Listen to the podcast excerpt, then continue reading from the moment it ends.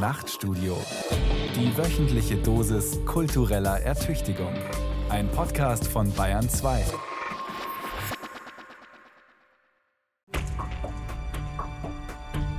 Die Zukunft. Kubus. Bungalow. Baustoffe. Baumhaus. Baumhaus. Architektur. Stahlbeton. Architektur. Hey, Sie. Ja, Sie. Wie wohnen Sie? Zur Miete oder im Eigentum? Zwei Zimmer mit Küche und Bad? Ein Familienhaus? Altbauwohnung? Sozialwohnung? Einzimmer-Apartment? Oder etwa Genossenschaft? Gar im preisgekrönten Wohnprojekt Sanremo in München? Labor der Zukunft. Wie junge Architekturbüros in Bayern das Bauen revolutionieren. Von Moritz Hohlfelder. Die Architektur steht vor gewaltigen Umbrüchen.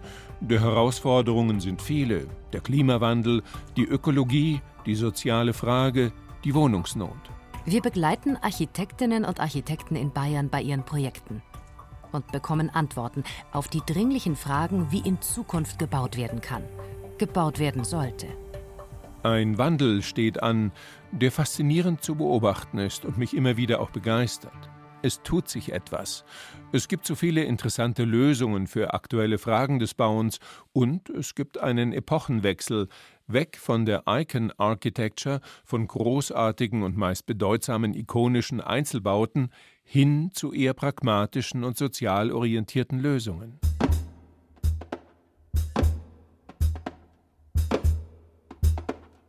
Architektur interessiert mich seit meinem Kunstgeschichtestudium. Ich lernte, wie die Griechen bauten, wie der italienische Renaissance-Architekt Palladio seine Villen entwarf, was die Gründerzeit bedeutete und den Jugendstil ausmachte, wie das legendäre Bauhaus in Weimar, Dessau und Berlin in den Zehner und Zwanziger Jahren des letzten Jahrhunderts die Kunst, das Handwerk und die Architektur zusammenspannte und damit das Leben veränderte bis heute. Bauhaus. Bauhaus. Bauhaus. Bauhaus. Bauhaus. Bauhaus. Bauhaus. Bauhaus. Bauhaus. Als ich mit dem Studium fertig war, begann bald die große Zeit der Star-Architektinnen und Architekten. Frank Gehry baute 1989 das Vitra Design Museum in Weil am Rhein und danach das Guggenheim Bilbao. Zaha Hadid entwarf ein aufsehenerregend kantiges Feuerwehrhaus, ebenfalls für das Vitra Fabrikgelände. Der Schweizer Minimalist Peter Zumthor errichtete im Bergdorf Pfalz mit 60.000 Steinplatten aus Gneis eine Felsentherme.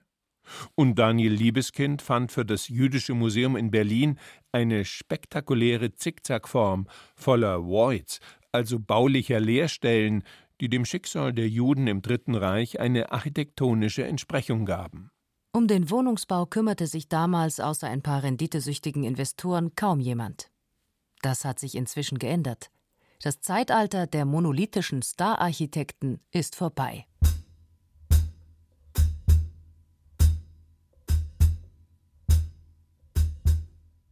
Erstes Kapitel. Wie baut man einfacher?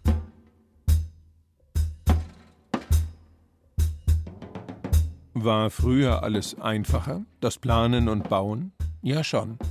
Wer heute eine Bauordnung bzw. eine Landesbauordnung in die Hand nimmt, denn die Regeln für das Bauen sind Ländersache, wird geradezu erschlagen von Anforderungen, Regeln, Auflagen, Normen, Verordnungen und Prüfungsbestimmungen, die einzuhalten sind.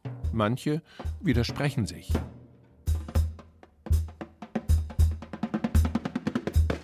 Es gibt vieles zu beachten bzw. einzuhalten. Belichtung, Raumhöhen, Schall, Kälte- und Wärmeschutz, den Brandschutz, Flucht- und Rettungswege, Barrierefreiheit, die Versorgung und die Entsorgung, insbesondere die Entwässerung von Grundstücken, Stellplätze für Kraftfahrzeuge, außerdem Bestimmungen zu Schornsteinen und Kaminen, zu Kleinkraftwerken und so weiter. Nun hat die Bayerische Architektenkammer die Initiative Gebäudetyp E gestartet, um Bauen wieder auf die Kernanforderungen zu reduzieren. Gebäudetyp E. Gebäudetyp E. Gebäudetyp E. Gebäudetyp E. Gebäudetyp E. Gebäudetyp E. Gebäudetyp E. Gebäudetyp E. Gebäudetyp E. In Zeiten des Klimawandels soll einfacher, nachhaltiger und auch schneller gebaut werden. Im Februar 2022 ein erster Erfolg. Der Bauausschuss im Bayerischen Landtag nimmt den Antrag, der mehr Einfachheit als Ziel hat, an. Eine erste Hürde ist genommen. Die grundsätzliche Frage lautet, wie radikal muss man Strategien und Prozesse überdenken? Geht es darum, komplett neue Vorstellungen vom Bauen, Wohnen und Arbeiten zu entwickeln? Das ist noch offen. Zumindest kommt Bewegung in die Sache. In dem Antrag der Bayerischen Architektenkammer heißt es, Mittels des neu einzuführenden Gebäudetyps E soll es ermöglicht werden, durch innovative und individuelle Planung nachhaltige Gebäude einfach und zu bezahlbaren Kosten zu bauen. Wie das gehen kann, beweisen die Forschungshäuser, die der Münchner Architekt und TU-Professor Florian Nagler mit seinem Team in Bad Aibling baut bzw. gebaut hat. Die ersten drei von Naglers Gebäuden werden in dem Antrag für den Gebäudetyp E sogar erwähnt. Eines aus Holz, eines aus Beton, eines aus Ziegeln. Alle drei im Grundriss identisch. Alle drei so einfach wie möglich konstruiert. Sie funktionieren im Betrieb kostengünstig und mit wenig Aufwand, vor allem durch ihre gestalterische Bescheidenheit. Anfang 2021 wurden sie fertiggestellt und seitdem wissenschaftlich von der Technischen Universität München begleitet. Die Frage dahinter, welche Bauweise ist ökologisch die sinnvollste und nachhaltigste? Da stehen sie, auf einem ehemaligen Kasernengelände in Bad Aibling. Drei dreigeschossige Wohnhäuser, gewissermaßen dreieiige Drillinge. Architekt Florian Nagler. Also ich würde jetzt nicht behaupten, dass das Dämmbetonhaus extrem zukunftsfähig ist. Da ist einfach viel zu viel Beton drin und zu viel Zement drin und da läuft viel zu viel Energie in die Herstellung der Materialien. Auf der anderen Seite war es einfach wichtig, sozusagen diesen Vergleich zu haben und diese drei Materialien mal wirklich gegenüberzustellen. Der Professor für Entwerfen und Konstruieren ist ein Verfechter des einfachen Bauens, der sogenannten Low-Tech-Architektur. Sein Credo lautet: weniger ist mehr. Das wurde bei den drei Forschungshäusern umgesetzt. Man hat verzichtet auf aufwendige Technik. Das heißt auch, zum Lüften werden die Fenster geöffnet und es gibt keine digitale Regelung für den Wärmehaushalt. Wir haben einfach gemerkt, dass dieser Zwang zum Optimieren irgendwann mal einfach keinen Sinn mehr macht. Und weil die letzten fünf oder zehn Prozent oder zwei Prozent, die sind so aufwendig und die brauchen so viel Energie, aber auch so viel Gedanken, die man da reinstecken muss, dass das eigentlich äh, sich gar nicht rentiert. Und zwar weder ökologisch noch ökonomisch. Die Forschungsarbeit an Florian Naglers Lehrstuhl wird fortgesetzt. Anfang 2023 hat man mit dem Bau von drei weiteren Forschungshäusern in Bad Aibling begonnen. Sie sollen Aufschluss geben über die ideale Verbindung der Baustoffe Holz und Lehm. Lehm kann als Dämmmaterial nicht wirklich was, aber als Innenwand, Speicherkapazität, als tragende Konstruktion kann man sehr gut einsetzen und in Kombination dann mit den Fähigkeiten des Materials Holz lässt sich das sehr gut kombinieren.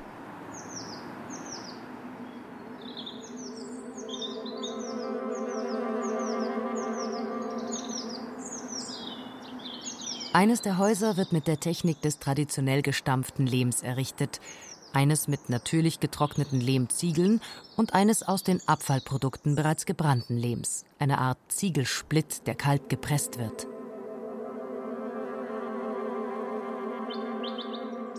Ein Ziel bei der zweiten Serie ist auch, klimapositiv zu bauen. Das heißt, dass wir äh, mit den Materialien, die wir verbauen, mehr Kohlenstoff einspeichern, als wir mit den Materialien, die wir auch brauchen, freisetzen.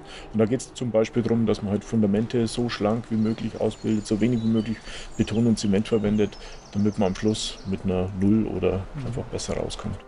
Florian Nagler ist davon überzeugt, dass unsere Gesellschaft von manchen liebgewonnenen Ansprüchen oder einfach auch Bequemlichkeiten Abschied nehmen muss. Insgesamt plädiert er in der Architektur für deutlich weniger Technik. Wieder auf die Mittel setzen, die die Architektur ja selber zur Verfügung stellt. Einfach auf alte, bewährte Konzepte von Solidität, Massivität, ähm, vernünftigen Raumgrößen, vernünftigen Raumhöhen und Vordächer, die ein Haus schützen, so alles die Dinge, die wir, sage jetzt mal ganz frech, uns mit der Moderne äh, sozusagen abtrainiert haben als Architekten, dass man die durchaus wieder reflektieren darf und auch wieder in die Architektur einführen darf. Weniger ist mehr. Der Gebäudetyp E hinterfragt bisherige Glaubenssätze und Verfahren. Einfache Bauen bedeutet im Ergebnis bezahlbare Häuser, deren Ökobilanz nicht auf Annahmen beruht, sondern wissenschaftlich überprüft wurde.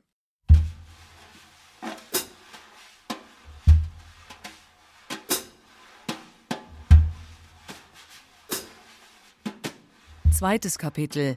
Kann man klimaneutral bauen? Passivhaus. Passivhaus. Passivhaus. Passivhaus. Passivhaus. Passivhaus. Passivhaus. Passivhaus. Passivhaus.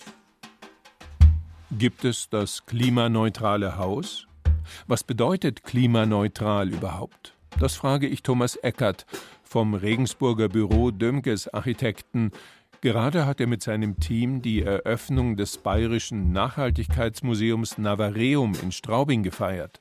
Also es ist ein ganz umfassender Begriff. Der ist immer relativ zu dem Zustand, wie es ohne das Haus wäre. Das heißt, das impliziert automatisch, dass es zumindest, was den energetischen Einsatz betrifft, klimapositiv sein muss, weil ich muss den Einsatz, den ich brauche, um das Haus zu errichten, irgendwann amortisieren. Okay. Und die Amortisationszeit wird sicher nicht fünf Jahre sein, sondern die liegt bei 20 bis 70 Jahre, je nach Aufwand und je nach positiver Bilanz, die das Haus dann im Betrieb hat. Ja. Und also, natürlich, also, dass das Haus sozusagen mehr Energie produziert, als es verbraucht. Und dass die Baumaterialien möglichst wenig Energie bei der Errichtung oder bei der Produktion erzeugen oder verbrauchen. Und diese Energie, die dann in den Baumaterialien impliziert ist, sei es jetzt Zement durch die Herstellung oder Ziegel durchs Brennen, die muss ich dann erstmal als negativen Rucksack abbauen über die Zeit.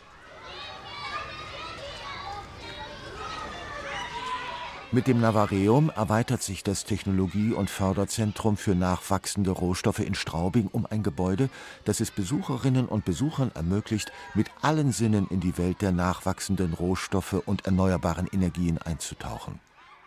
Für Familien mit Kindern bietet es eine Menge Mitmachstationen. Interessant ist es auch für zukünftige Bauherren. Auf dem kleinen Platz vor dem Museum toben Kinder zwischen den der Fassade vorgesetzten Stämmen aus Lärchenholz herum, 11,50 Meter hoch, von Hand entrindet, die Oberfläche naturbelassen. Manche dicker, manche dünner, manche gerade ausgerichtet, manche leicht schief. Mit Architekt Thomas Eckert durchwandere ich den Stangenwald. Zur skulpturalen Außengestaltung mit Holz, also einem nachwachsenden Rohstoff, sagt er, Bevor man in das Gebäude eintritt, war hier die Idee der Lichtung, der Waldlichtung. Und so sind wir eigentlich auf diese Stämme gekommen. Das fanden auch äh, staatliche Baum ganz gut und haben sich dann mit dem Bayerischen Staatsforsten in Verbindung gesetzt. Und die sind dann natürlich darauf eingestiegen und haben dann gleich ein paar schöne Lärchenstämme reserviert aus dem Bayerischen Wald, sodass auch die Lieferwege und die Nachhaltigkeit der verbauten Stämme nachgewiesen werden konnte. Und so kam es eigentlich zu diesem Erscheinungsbild. Drinnen wird die Geschichte der Energienutzung durch den Menschen erzählt. Im Keller beginnt sie mit dem steinzeitlichen Feuer in einer Höhle, dann folgen die konventionellen Heizungstechniken sowie die klassische Stromerzeugung und schließlich geht es hinauf in einen Panoramaraum, der nicht nur einen schönen Blick auf Straubing bietet, sondern auch die Photovoltaikanlage auf dem Dach erfahrbar macht. Es ist ein Passivhaus, das heißt, es verbraucht eigentlich keine fossile Energie. Also das sind 40 Erdsonden. Die 40 Erdsonden werden betrieben über Pumpen. Die Pumpen, elektrische Pumpenenergie wird wiederum über Photovoltaik gedeckt. Und das Haus spart gegenüber einem normalen Gebäude, das mit fossiler Energie betrieben wird, 83 Tonnen CO2 pro Jahr.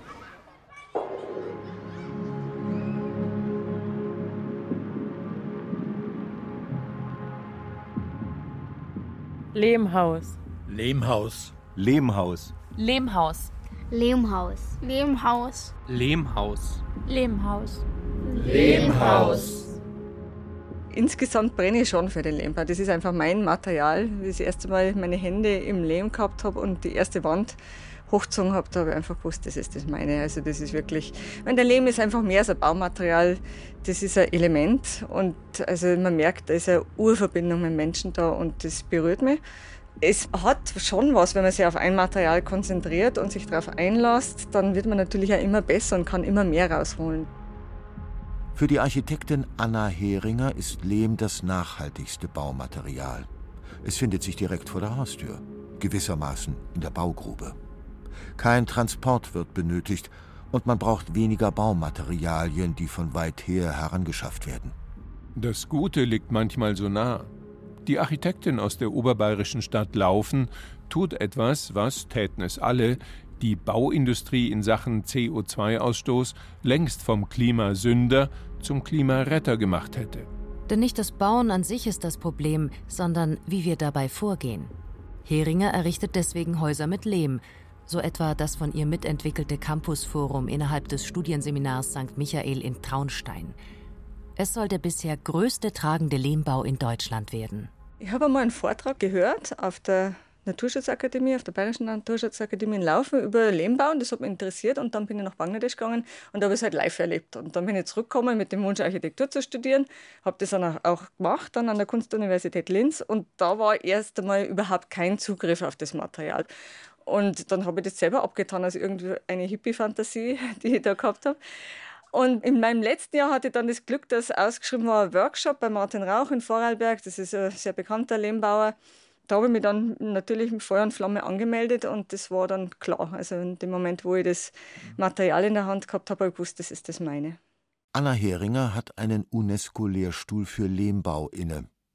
2020 erhielt sie den internationalen Obel Award der dänischen Henrik Frode Obel Stiftung, der herausragende architektonische Beiträge zur menschlichen Entwicklung würdigt.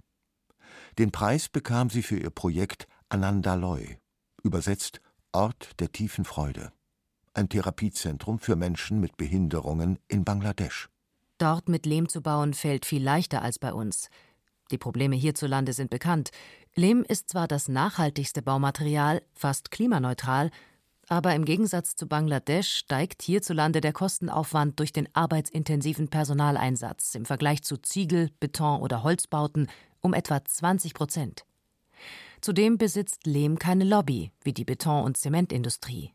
Und in Sachen Statik ist Lehm kein Selbstläufer. Er braucht Unterstützung, etwa durch Holz- oder Betonkonstruktionen. Zudem besteht die gängige Angst, dass Lehm in unseren Breiten durch Witterungseinflüsse allzu schnell wieder zu Staub und Erde wird.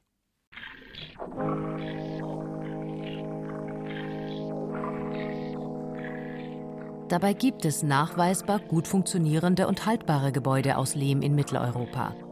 Wissenschaftlerinnen und Ingenieure, wie etwa der von Anna Heringer erwähnte Österreicher Martin Rauch oder Professor Gernot Minke vom Kasseler Forschungslabor für experimentelles Bauen, haben seit den 1980er Jahren entsprechende Techniken entwickelt und vorangebracht. Nach der Auszeichnung für Anna Heringer wurde der Obel Award 2021 dem französisch-kolumbianischen Stadtplaner Carlos Moreno zugesprochen. Er wurde ausgezeichnet für sein Modell der 15-Minuten-Stadt, in der jeder Weltbürger im Zentrum seiner eigenen überschaubaren Stadt stehen soll. Wie das geht?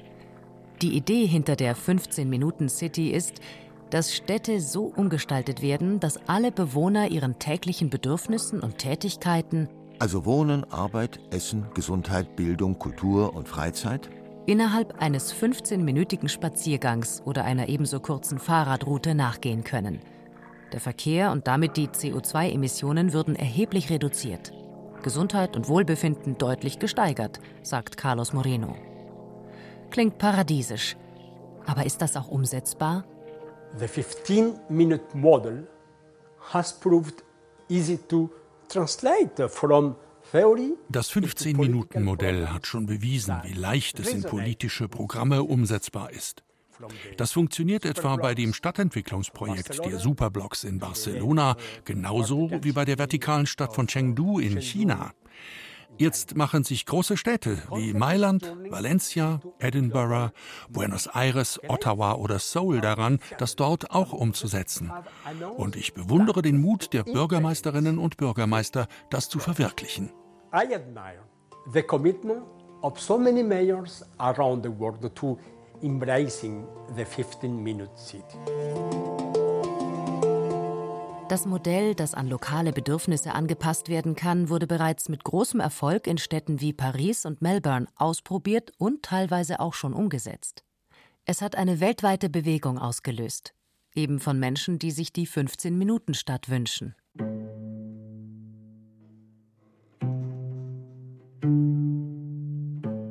Den Obel Award 2022 gewannen Sam Draper und Barney Shanks, zwei Doktoranden des Imperial College London. Sie haben einen Weg gefunden, CO2-neutralen Beton herzustellen. Das Team von Draper und Shanks, das sich aus Materialwissenschaftlern und Ingenieuren zusammensetzt, hat ein effizientes, kostengünstiges Verfahren zur Abscheidung von CO2-Emissionen aus Industrieabgasen entwickelt. Es bindet und speichert das gesamte CO2 durch einen chemischen Prozess, bei dem zudem ein Zementzusatzstoff gewonnen wird, eine Kieselsäure, die den höchst klimafeindlichen Portland-Zement bei der Betonmischung um bis zu 40 Prozent ersetzen kann. Verrechnet man die Kieselsäureherstellung mit der CO2-Abscheidung und Bindung, könnten Betonprodukte in Zukunft kohlenstofffrei hergestellt werden. Entscheidend, das Verfahren, so ist es bisher geplant, lässt sich in die bestehende Betonherstellung integrieren. Trotzdem ist das kohlenstoffarme Bauen noch Zukunft.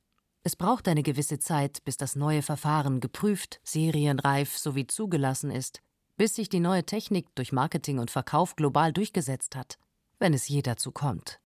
In vielen Forschungslaboren von Universitäten und Unternehmen weltweit arbeiten Forscher derzeit an CO2-freien Baustoffen. Es ist noch nicht abzusehen, welches der unterschiedlichen Verfahren klimaneutraler Betonherstellung sich am Ende als das sinnvollste und günstigste erweisen wird.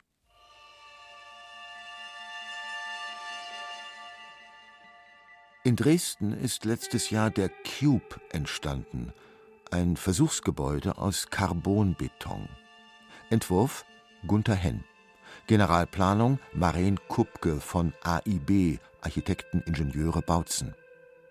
Auch Carbonbeton als Ersatz für Stahlbeton entwickelt, soll und kann die Bauwirtschaft im Sinne der erhofften Klimaziele revolutionieren. Carbonbeton Carbonbeton. Carbonbeton.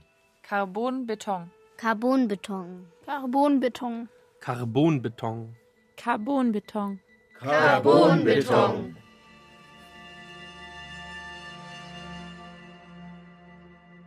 Ein futuristisches Gebäude aus Beton, Stahl und mit großen Glasfronten. Der Cube erinnert an ein in die Länge gezogenes Knallbonbon mit seinen abenteuerlichen Drehungen im Dach. Es windet sich nach beiden Seiten in einer spiralförmigen Drehung um 90 Grad und läuft jeweils zu einer dünnen, aufrechten Wand aus, die am Ende frei steht. Die doppelte Krümmung hat Architekt Gunther Henn dem Cube wie einen elegant geschwungenen Schal angelegt. So erregt der Showroom in Dresden große Aufmerksamkeit. Dort wird gezeigt, was mit Carbonbeton alles möglich ist. Sowohl konstruktiv als auch ästhetisch. Maßgeblich vorangebracht hat den seit Jahren entwickelten neuen Baustoff Manfred Kurbach, Direktor und Professor des Dresdner Instituts an der Technischen Universität für Massivbau.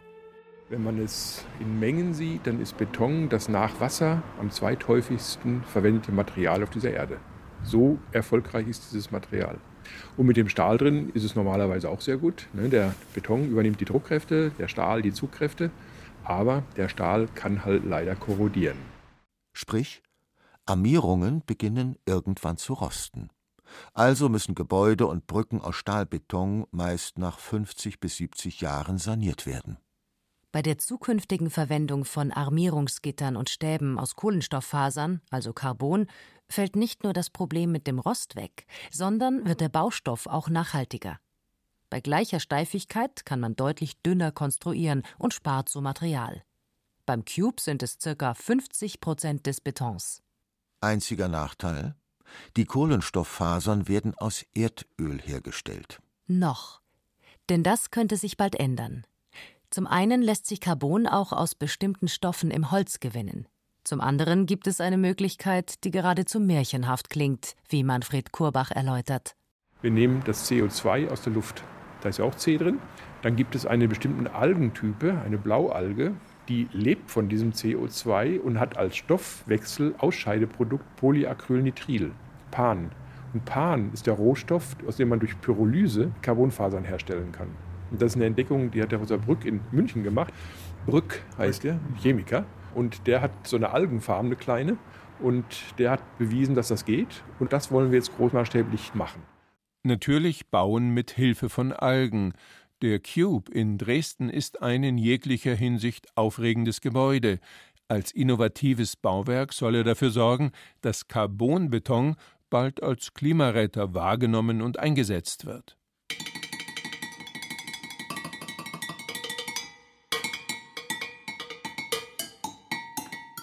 Egal ob mittels alter oder neuer Werkstoffe oder sogar uralter wie Lehm, das Bauen verändert sich gerade immens. Es gibt einen enormen Innovationsdruck, denn unsere bisherigen Verfahren verursachen einen gewaltigen Ausstoß von CO2. Aber müssen wir denn überhaupt so viele Gebäude neu errichten? Bauen im Bestand. Bauen im Bestand. Bauen im Bestand. Bauen im Bestand. Bauen im Bestand. Bauen im Bestand. Bauen im Bestand. Bauen im Bestand. Bauen im Bestand. Drittes Kapitel. Was bedeutet Bauen im Bestand? Es war einmal eine industriellen-Villa aus den 60er Jahren. Sie steht im Norden von Memmingen. Das Gebäude wurde 2013 von der Unternehmergattin Caroline Goldhofer-Prützel testamentarisch einer neuen Nutzung zugeführt. Sie verfügte, hier solle eine Kindertagesstätte entstehen, im Sinne der sogenannten Reggio-Pädagogik.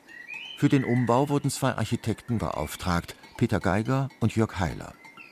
Es schien ihnen, dass die aus der norditalienischen Stadt Reggio Emilia stammende Erziehungsphilosophie besonders gut zu der Bauaufgabe passte, das Gestalten mit dem, was schon vorhanden ist. Jörg Heiler kannte die Pädagogik bereits und sah die enge Verbindung zur eigenen Arbeitsweise. Die Reggio-Pädagogik, in der spielt der Wert des Bestands, der Wert des Vorgefundenen eine große Rolle. Also das, was auch die Kinder in der Welt vorfinden, was man aus dem machen kann, was man aus dem kreativ machen kann. Also nicht immer das Neue ist das Wertvolle, sondern das Bestehende, das Alte, auch vielleicht kaputte, gebrauchte ist das Wertvolle. Das ist ein wichtiges Element, nicht das einzige, aber ein wichtiges Element der Reggio-Pädagogik sind tatsächlich am eigenen Leib erfahrbares Zeitzeugnis mit Spuren, äh, die da sind. Natursteineinfassungen, Natursteinbögen um Fenster, der ganz normale 60er-Jahre-Putz, ähm, dann aber auch die grundsätzliche Raumstruktur. Das Gebäude bestand aus einem Hauptbaukörper, aus einer Garage und einem Swimmingpool-Gebäude. Also ganz viele Dinge kommen zusammen und das, was eben Architektur leisten kann, diese ganz vielen Dinge unserer Zeit wieder zu einem Ganzen zusammenzufügen und als Raum erlebbar zu machen. Die vielfach prämierte Kindertagesstätte Caroline Goldhofer in Memmingen ist eines der herausragenden Beispiele für das Bauen im Bestand in Bayern, für die Achtung vor dem Bestehenden und die Möglichkeiten der Ergänzung des Alten durch Neues. Pädagogik, Architektur, Ökologie sowie ein überzeugendes Energiekonzept greifen ineinander. Die alte industriellen Villa mit ihrem leicht geneigten Ziegeldach und den beiden angegliederten Bereichen eines Schwimmbades und einer Garage taugte freilich nicht für die räumlichen Bedürfnisse einer Kindertagesstätte. Also formulierten Peter Geiger und Jörg Heiler einen innovativen architektonischen Dreisatz: Erhalten, Freistellen, Umhüllen. Sie trugen das Dach des Bungalows ab und befreiten die drei ursprünglichen Gebäudeteile von den kleinen Verbindungsgängen. So konnten sie 75 Prozent des Bestandes erhalten, ganz im Sinne der Reggio-Pädagogik und ihres Bewahrungsanspruches. Gleichzeitig erfüllten sie ein wichtiges Nachhaltigkeitsziel, Die sogenannte graue Energie, also das, was für Herstellung, Lagerung, Verkauf, Transport und Entsorgung am Ende aufgewendet wurde, für den gesamten Lebenszyklus eines Gebäudes, bleibt gebunden und erhalten. Bei der Kindertagesstätte wurde das wenige Abbruchmaterial sogar noch im Sinne der Zirkularität als Schüttgut für die Gartengestaltung eingesetzt. Der architektonische Clou ist aber die Umhüllung der ursprünglichen Gebäudeteile durch eine Art Verpackung aus Polycarbonat. Wie ein großes transparentes Zelt überdeckt die neue Hülle die freigestellte Villa. Es ist das Haus im Haus-Prinzip. Umbau statt Neubau, das ist längst eine Konstante in der Architektur, wenn auch viel zu selten und dazu noch so pfiffig umgesetzt wie von Jörg Heiler und Peter Geiger. Ich besuche Jörg Heiler, Landesvorsitzender des Bundes Deutscher Architektinnen und Architekten in Bayern. An einem Sonntag ist das Büro in Kempten gleich um die Ecke des barocken Kornhauses verwaist. Das Gebäude, in dem lange Jahre die Hofbuchdruckerei der Fürstabtei residierte, übernahmen die Architekten 2017. Auch dort bauten sie im Bestand, ertüchtigten die Räume, deren Geschichte bis ins 16. Jahrhundert zurückreicht. Ja, die ersten Spuren sind so, ja, wir haben mal geschaut, so 16. Jahrhundert sind Teile, aber es ist stark überformt worden dann im, im 18. Jahrhundert und dann sitzen wir halt hier, das sind halt alles so Strukturen, die waren da. Und da ist irgendwie wie so ein Großraumbüro, aber jeder hat so seine Nische. Und der Peter Geiger und ich sitzen hier am Ende, da haben uns den meisten Platz gegönnt, sind da die meiste Zeit da. Jörg Heiler erzählt, wie es ist, die aktuelle Wende im Bau mitzugestalten, die Transformation hin zu einer ökologisch verantwortungsvollen Architektur. Es muss uns gelingen, das äh, Bauen als Biotop, als Oase zu verstehen. Und deswegen finde ich den Begriff des Labors auch so schön, weil wir müssen das natürlich austesten, ausprobieren. Und wir brauchen sehr viele Labore. Also wir brauchen Labore, wir haben kaum Labore. Ich glaube, das ist ein sehr guter Begriff und äh, jetzt in der Architekturdiskussion ist da der Begriff des Reallabors. Und ich glaube, dass das jetzt eigentlich für die jetzige Politik fantastische Möglichkeiten sind. Jörg Heiler wünscht sich eine Aufbruchsstimmung, reale Architekturlabore, wieder die Trägheit von Politik und Gesellschaft, Experimente. Etwa die Durchmischung von Wohnen und Arbeit, was lange Zeit vernachlässigt wurde. So spricht er von der Besiedlung und gleichzeitigen Begrünung von Gewerbegebieten, dafür müssten zuerst Gesetze geändert oder zumindest für bestimmte Bereiche temporär aufgehoben werden. Anfragen für solche Versuche hat er mit anderen zusammen schon vor einiger Zeit an das bayerische Wirtschaftsministerium gerichtet. Eine Antwort ist ausgeblieben. Manche Architektinnen und Architekten fordern eine andere Wohnungspolitik. Es komme nicht darauf an, jedes Jahr 400.000 Einheiten neu zu bauen, sondern zuerst und vor allem lebenswerte Quartiere zu planen und dazu eben dann auch im Bestand zu arbeiten, ihn zu optimieren. Altes und Neues könnten sich ergänzen. Durch Co-Wohnprojekte, die Umwandlung von Geschäftshäusern in Wohnungen oder die noch stärkere Förderung von Wohngruppen. Ideen gibt es viele, unter ihnen sogar Nullflächen-Neuverbrauchkonzepte. Was fehlt, sind Möglichkeiten und Anreize, Dinge einfach mal auszuprobieren. Pioniere gibt es nach wie vor. Die sind eben heute nicht in den USA oder in Südamerika, die sind in Nordostbayern, die sind im Unterallgäu. Pioniere sind nach wie vor gefragt. Es gibt Neues zu entdecken, immer wieder. Ja. Bestehende Ressourcen und Bebauungen nutzen, lautet Jörg Heilers Credo. Die durchschnittliche Wohnfläche pro Mensch hat sich in Deutschland seit Ende der 1940er Jahre verdreifacht. Was den individuellen Raumverbrauch betrifft, dürfen wir uns Europameister nennen. Pro Kopf stehen allen Deutschen momentan im Schnitt knapp 50 Quadratmeter zur Verfügung. Bei den Franzosen sind es 37 Quadratmeter, in Polen 28 und in der Türkei 22 Quadratmeter. Kein Wunder, dass wir Wohnungsnot haben. Architektinnen und Architekten, die in sozialen Belangen denken, appellieren für mehr Bescheidenheit. Würde jeder und jeder im Schnitt zwei Quadratmeter von seiner Wohnfläche abgeben, müssten wir jährlich keine 400.000 Wohnungen neu bauen in Deutschland. Es würde viel Energie und Material gespart.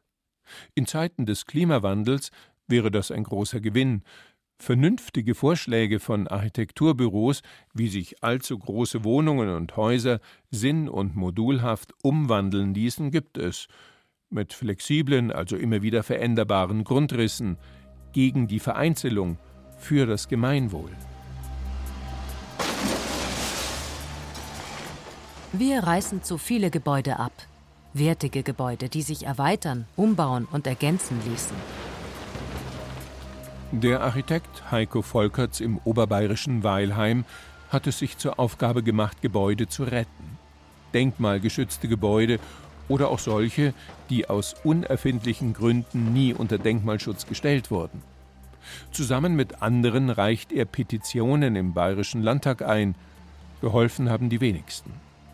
Die meisten Objekte kann Volkerts nicht retten, weil Investoren unbedingt abreißen wollen. Klar, wegen des Profits, manchmal aber auch aus Unkenntnis. Andererseits beharren die zuständigen Behörden bisweilen stur auf Vorschriften, wie etwa beim sogenannten Norwegerhaus in Eching am Ammersee, das dort als Sehenswürdigkeit galt. Die rot gestrichene Künstlervilla aus dem Jahr 1900 im norwegischen Holzbaustil wurde dem Erdboden gleichgemacht, weil der Eigentümer im Inneren bei der genehmigten Renovierung die Holz durch ein paar Ziegelwände ersetzt hatte. Damit galt das Haus plötzlich als Schwarzbau, der Denkmalschutz erlosch. Das Landratsamt Landsberg ließ das Norwegerhaus im März 2023 abreißen. Heiko Volkerts schickte mir ein Video zu, das zeigt, wie eine ältere, erboste Frau lautstark protestiert. Hört sie auf! Sie tun großes Unrecht, das werden Sie bereuen! Zwei Polizisten versperren der Frau den Weg. Fünf weitere stehen seitlich dabei, um notfalls eingreifen zu können. Zwei der Ordnungshüter wirken betroffen. Sie drehen sich um, schauen sich vermutlich das erste Mal bewusst das wunderschöne Haus an, während ein paar Arbeiter beginnen, die Holzverschalung von der Fassade zu reißen. Hört sie auf! Hört sie auf! Die Szene macht deutlich, dass da etwas passiert, was so nicht passieren dürfte. Sie zeigt, wie diffizil der Erhalt von Bestandsimmobilien sein kann, weil eben mal die Behörden versagen und es ein anderes Mal um Profit geht.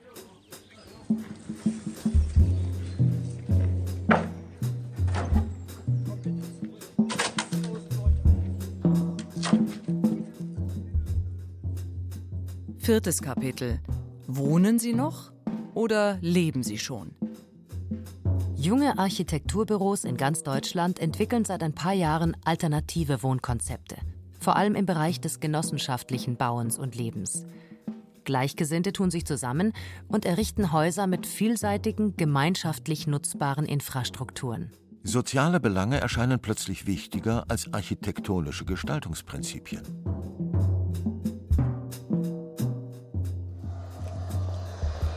Ja, also jetzt nähern wir uns äh, dem ersten Projekt von der kooperativen Großstadt von Süden her in München, Messestadt, Riem. Also das ist ja deren erstes Projekt. Die Architektinnen Anne Femmer und Juliane Greb haben das Genossenschaftshaus San Remo mitentworfen. Die Fassaden sehen nicht nach einem Wohnhaus aus. Teilweise wirkt das Ganze eher wie ein Bürohaus oder ein Industriebau, etwa durch die weißen Wellblechverkleidungen auf der einen Fassadenseite. Die Ästhetik wirkt auch innen eher industriell und rau. Sichtbetondecken, teilweise offene Rohre und Leitungen. Einfache, aber stimmig eingesetzte Materialien. Ein in einer Wohngegend überraschender Anblick, wobei lichte Farben, darunter Grün und Türkis, etwas Mediterranes ausstrahlen. Daher auch der Name San Remo. Auf der anderen Gebäudeseite die vorgesetzten Wintergartenbalkone. Geprägt von einfachen Materialien wie gewellten, transparenten Polycarbonatplatten, die wie Fenster in Rahmen sitzen. Die Uniformität der Plastik- und Wellblechelemente hat etwas Egalisierendes, was durchaus gewollt ist.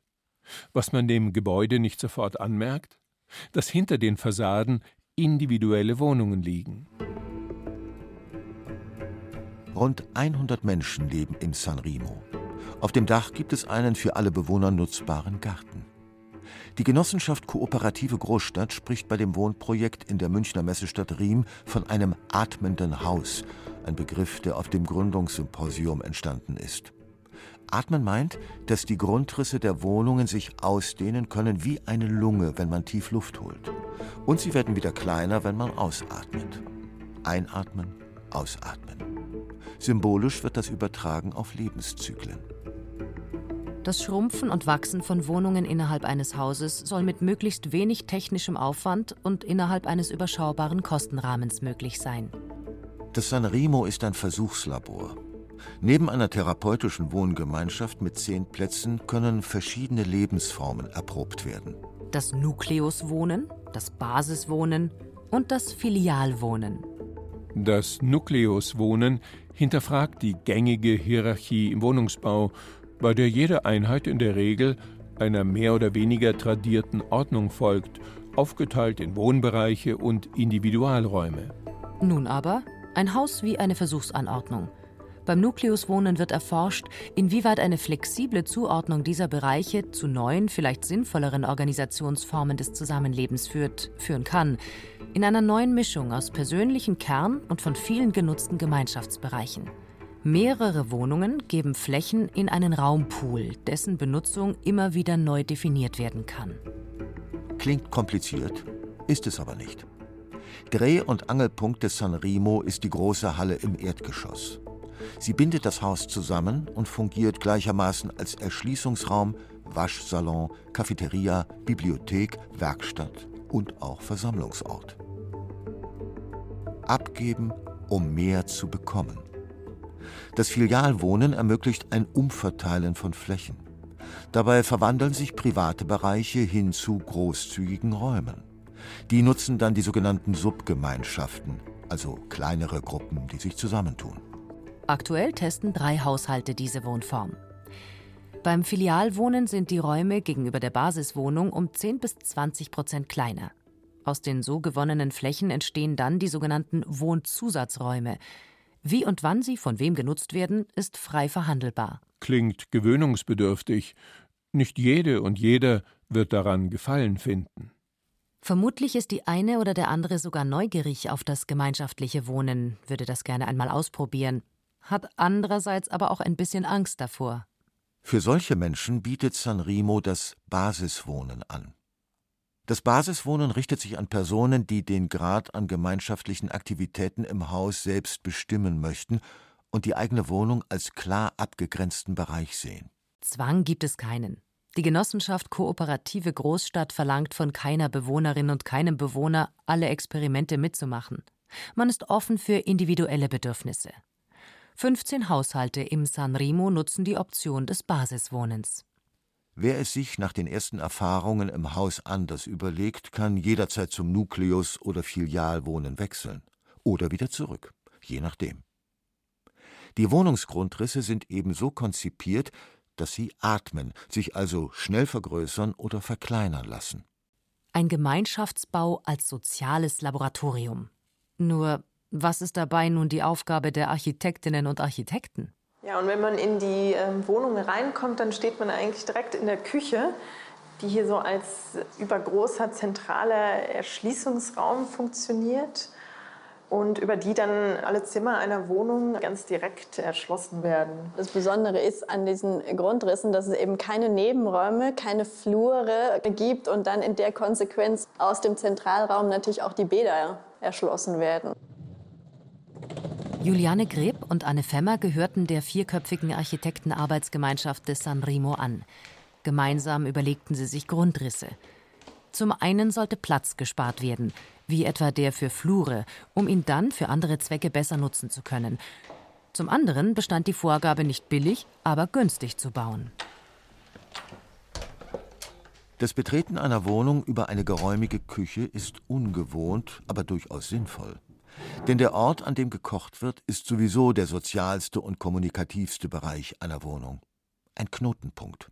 Man kennt das von Partys, bei denen sich plötzlich alle in der Küche wiederfinden. Die Aufgabe der Architektinnen und Architekten war es, die Grundrisse so zu organisieren, dass sie innerhalb des Gesamthauses funktionieren, sowohl was die Installationen und die Infrastruktur betrifft, als auch eine flexible Nutzbarkeit der Räume.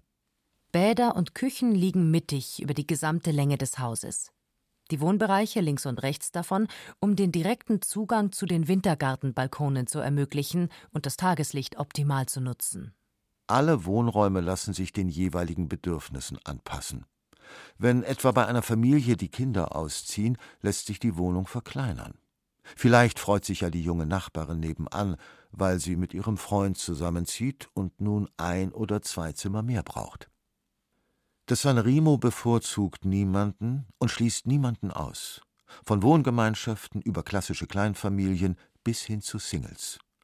Auch Atelierwohnungen oder gemischte Arbeits-Wohnplätze sind denkbar. Einige Menschen empfinden das als Provokation, dieses Anzweifeln tradierter Wohnkonzepte. Sie glauben, ihnen würde in einem solchen Haus die individuelle Freiheit genommen. Sie empfinden das als Zwang und nicht einfach als Aufforderung, etwas Neues auszuprobieren, also als eine Art Empfehlung, zieht euch nicht in eure Wohnungen zurück, sondern gestaltet Gemeinschaft. Lebens- und Wohnformen verändern sich, haben sich bereits verändert. So gibt es inzwischen sehr viel mehr Singles und alleinlebende alte Menschen in Deutschland als noch vor 20 Jahren. Dazu Patchwork-Familien, Wohngemeinschaften, betreutes Wohnen für kranke Menschen. Wohnen auf Zeit für Personen, die beruflich mobil sein müssen oder schlicht diese Daseinsform bevorzugen. Die Bewohnerinnen und Bewohner des San Remo konnten entsprechend den Zuschnitt ihrer Wohnungen mitbestimmen. Am Anfang gab es so eine Verhandlungsphase, wo überhaupt erstmal die Wohnungsgrenzen ausgelotet werden, weil es war nicht ganz klar, wie viel Zimmer wer sozusagen bekommt, wie viele Einheiten. Und nachdem Grenzen definiert waren, haben die Bewohner sogar in einem zweiten Schritt einen leeren Plan bekommen und konnten sich all diese Wände und auch Türen selber konfigurieren. Und diese Skizzen in Form eines Ausschneidebogens haben wir dann in die Pläne übernommen.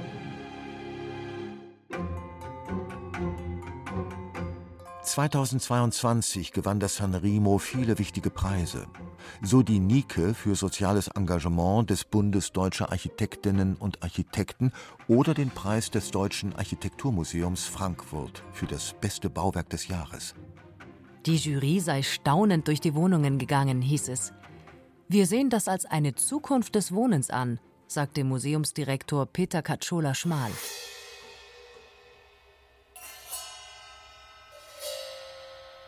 Epilog Das Labor der Zukunft Die 18. Architekturbiennale von Venedig hat 2023 den Titel The Laboratory of the Future. Kuratiert wird sie von der ghanaisch-schottischen Architekturwissenschaftlerin und Pädagogin Leslie Loco. Es ist die erste große Ausstellung dieser Art, die Klimaneutralität in der Praxis erproben und das Thema des dekarbonisierten Bauens voranbringen will. More than buildings, more than landscapes, more than material and structural innovation, it is architecture's ability to alter and shape how we see the world that is its most precious and powerful gift. Als ein Medium mit vielen Stimmen beschreibt Leslie Loco die Architektur. Europa habe bei der Veranstaltung bisher immer unangefochten im Zentrum gestanden, sagt sie. Nun gehe es darum, Hierarchien abzubauen. Der Kontinent Afrika mit seinem prognostizierten enormen Bevölkerungs- und Wirtschaftswachstum in den nächsten Jahrzehnten werde unser aller Schicksal mitbestimmen. Und deswegen müsse vor allem Afrika zum Laboratory of the Future werden. Africa. We are the world's fastest urbanizing continent, growing at a rate of almost 4% per year. Auch der deutsche Pavillon in den Giardini von Venedig orientiert sich an den Strategien der Nachhaltigkeit. Sein vielsagender Titel Wegen Umbau geschlossen. Das Bundesbauministerium hat ein junges Kollektiv aus Architekten sowie Autoren, Historikern und Journalisten beauftragt. Mit dabei sind auch Anne Femmer und Juliane Greb. Im Kollektiv haben sie beschlossen, den deutschen Pavillon nicht komplett neu einzurichten, sondern ihn nach der Prämisse Bauen im Bestand zu gestalten. Wegen Umbau geschlossen. Es geht um die Möglichkeiten der Kreislaufwirtschaft und um die soziale Verträglichkeit von Architektur um den Grundsatz der Verantwortlichkeit im Gestalten unserer Umwelt. Für Juliane Greb und Anne Femmer ist es ganz klar.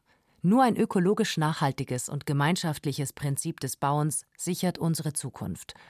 Den deutschen Pavillon für Venedig haben sie entsprechend auf Recycling und soziale Intervention ausgerichtet. Also historisch dominant ist ja so dieses Bild des Architekten als autonomer Künstler, der dann so ein Gebäude schafft und wir finden es spannend oder die Architektur auch eher als Praxis der, der Pflege zu begreifen, wo man halt nicht unabhängig ist, sondern ja, wo es sehr viele Abhängigkeiten gibt. Also es wird sich sowieso etwas verändern. Bei uns stellt sich vielleicht auch die Frage, wie schnell, also dass man nicht so lange wartet, dass die Prozesse, ja, dass es beschleunigt werden muss. So das könnte ich mir vorstellen, wird so eine Hauptbauaufgabe Aufgabe werden. Genau, und da ist dann auch die eigene Handschrift nicht so wichtig, sondern eher der Umgang mit was Bestehenden, mit Ideen, die vielleicht andere ähm, entwickelt haben und wie man daran anknüpft und damit weitermacht.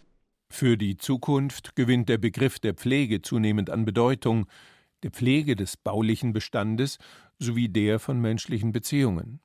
Die Architektur wird zunehmend nicht mehr nur als Baukunst aufgefasst, sondern immer stärker auch als sozialer Auftrag verstanden. An die Stelle der global gefeierten Star-Architektinnen und Architekten treten Kollektive oder Teams, die eher lokal oder regional agieren und das Gemeinschaftliche in den Vordergrund stellen, die versuchen ganzheitlich zu denken, ökologisch und zugleich ökonomisch.